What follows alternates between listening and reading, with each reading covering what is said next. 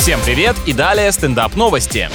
В одном из низших футбольных дивизионов Колумбии гол забила собака. Во время розыгрыша штрафного животное внезапно оказалось на поле, мяч отрикошетил от него и оказался в сетке. Теперь за покупку четвероногого бомбардира между клубами наверняка развернется настоящая борьба. Курьезный случай, в свою очередь, вызвал невероятный восторг на трибунах, однако судья такое взятие ворот не засчитал, тем более, что пес находился в положении вне игры. Ой, ну уж это-то питомцу можно было простить, даже не все люди еще разобрались с тем, что такое офсайд.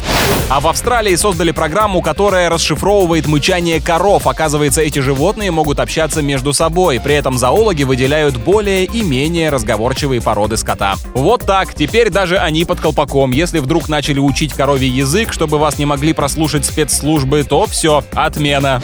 С вами был Андрей Фролов. Больше новостей на energyfm.ru.